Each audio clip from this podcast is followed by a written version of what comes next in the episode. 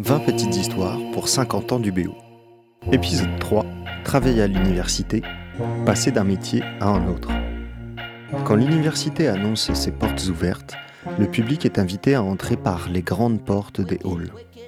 Mais l'UBO compte de nombreuses portes, de nombreux bâtiments installés sur plusieurs sites en Bretagne occidentale.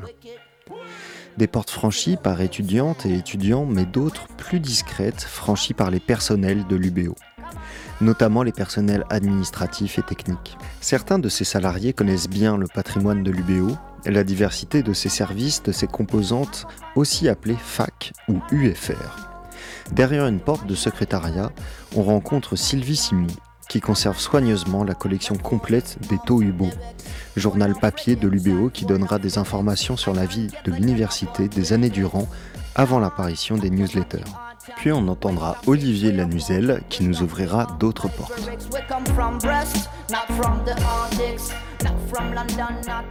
On dit que l'université est une chance, pour moi, elle a vraiment été. J'ai voulu évoluer à l'université. J'ai voulu à l'université, mais l'université m'a permis de le faire.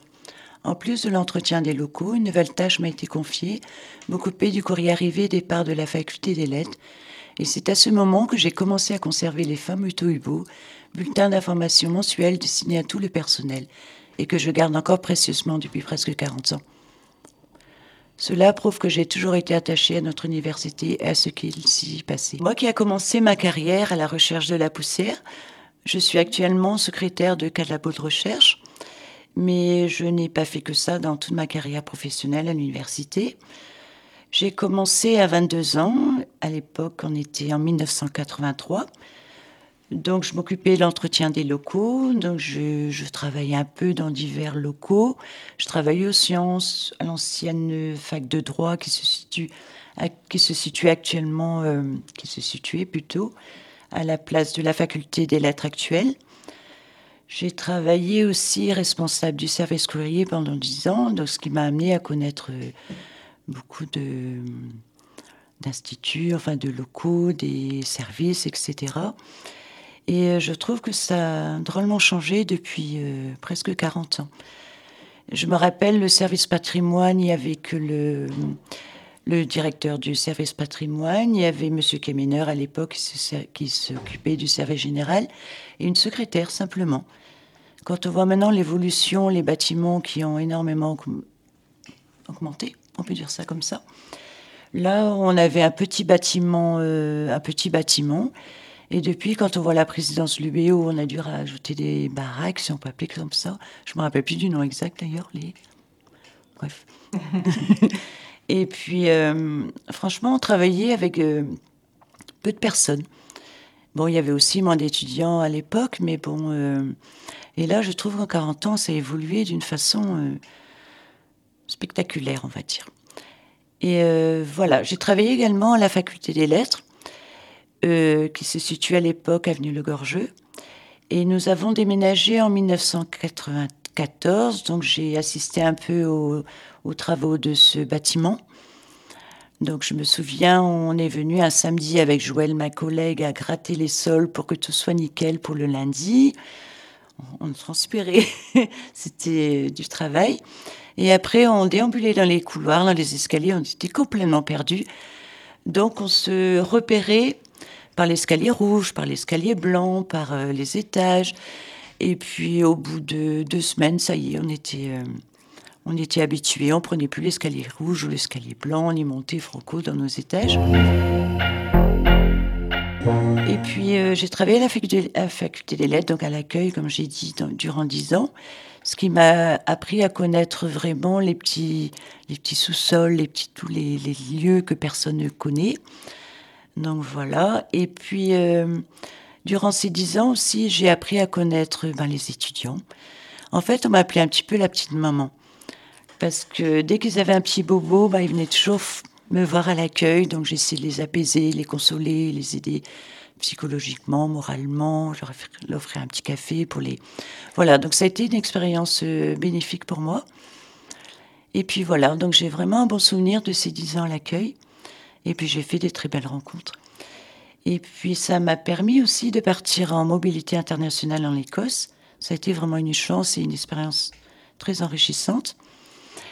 J'ai fait aussi quelque chose de particulier. Euh, un enseignant de la faculté qui était également metteur en scène, il m'a topé un jour, si on peut appeler ça comme ça. Il m'a dit, Madame Simon, je, je vous veux. Je restais le regarder, je dis, pourquoi vous me voulez? C'est vous que je cherche depuis longtemps. J'ai demandé pourquoi. Il m'a dit qu'il cherchait une femme pour jouer le rôle d'une mère, euh, une mère qui venait d'apprendre que son fils était mort à la guerre. Alors je lui ai dit, mais monsieur Moreau, j'ai jamais mis les pieds sur, euh, sur une planche. Il m'a dit, non, non, ça ira très bien. Donc on a fait des essais, ça a marché. Et me voilà à faire du théâtre. Voilà, c'était vraiment euh, une vraie chance pour moi. Alors ensuite, donc j'ai eu une nouvelle opportunité, donc un poste de secrétariat dans la recherche libérée. Bon, j'avoue que j'avais un peu peur parce que j'avais pas de formation informatique. Et puis, euh, je connaissais rien, mais je me suis accrochée. Et puis, grâce aux formations que nous propose l'université, j'ai réussi. Et puis, je suis très contente de mon évolution. Et voilà. Et puis, je dois dire merci vraiment à l'UBO parce que c'est vraiment euh, une chance. Et cela a été vraiment pour moi.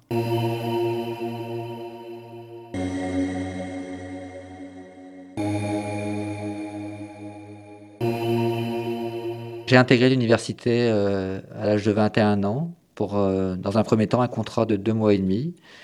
Et ça fait maintenant 28 ans que je travaille euh, à l'université. En fait, je, sortais de, mon service militaire et puis euh, ça s'est joué comme ça. Je, je, à aucun moment j'ai imaginé faire une carrière à la base au sein de l'éducation nationale dans un premier temps et, puis au sein de l'université. D'accord. Je ne savais, même pas réellement que l'université existait. Donc j'ai été recruté pour deux mois et demi. Euh, c'était un, pour remplacer un personnel titulaire euh, pendant la période estivale, euh, de juillet et août. Ça s'est joué à peu de choses près, puisque j'aurais très bien pu aussi partir travailler sur la, création, la construction de, de l'IUM à cette époque-là, en fait. Voilà, ça s'est joué. J'étais pris là, mais j'aurais aussi bien pu partir en mission intérimaire comme électricien à l'IEM. Donc à l'époque, euh, le pôle, le technopole non plus n'existait pas. Hein, donc euh, voilà. J'ai été reconduit euh, au bout de deux mois et demi pendant quatre ans et demi comme ça. De contrat en contrat. Voilà, c'est ça. Et suite à ça, j'ai eu l'opportunité de d'avoir un poste de titulaire à l'IUT de Brest avec un logement de fonction. Donc j'ai aussi vécu au sein du au sein de l'université pendant sept ans. Voilà c'est ça correspond à, la rencontre avec mon épouse et puis aussi le fait d'avoir des enfants. Qui ont appris à marcher euh, et, euh, dans les couloirs de l'IUT, à faire du vélo dans la cour euh, de l'IUT, tout à fait dans le jardin.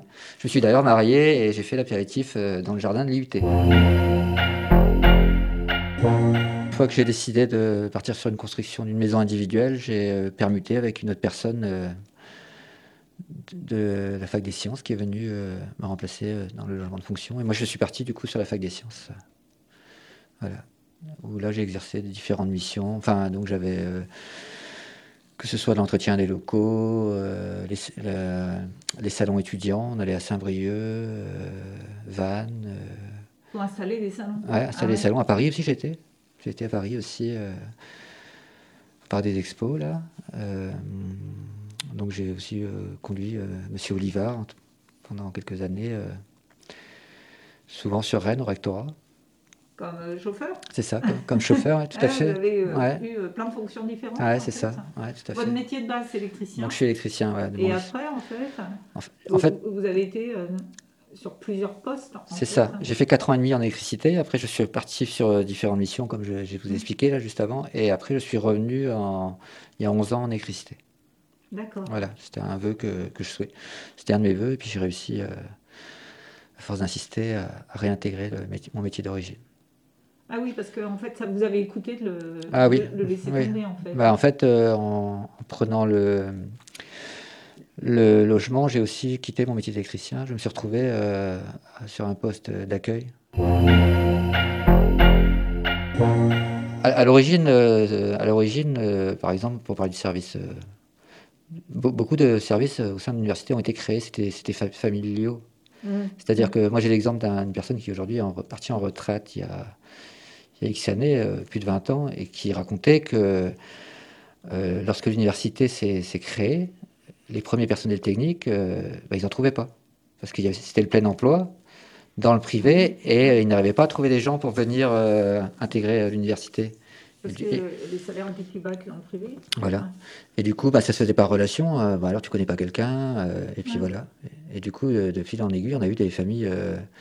la famille Duramé, Pesiat. On les retrouvait un petit peu sur chaque fac, on retrouvait ces gens-là. Voilà. Et eux, du coup, quel avantage ils y voyaient par rapport au privé?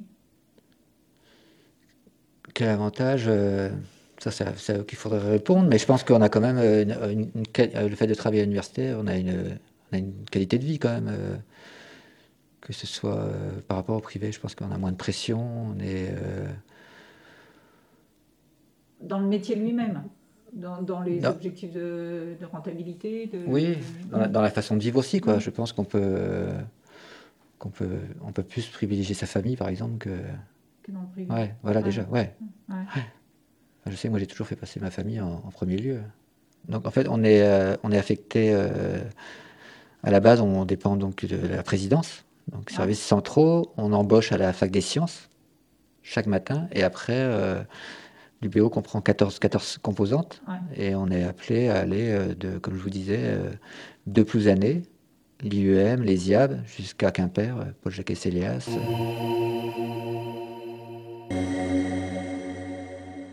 Dans le prochain épisode, passer d'une langue à l'autre, de l'étude des algues à la poésie.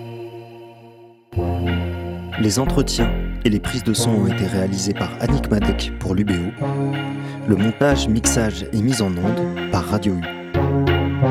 wicked, wicked, wicked, wicked, wicked, wicked, wicked, wicked, wicked, wicked, wicked, wicked, wicked, wicked, wicked. It's a double style.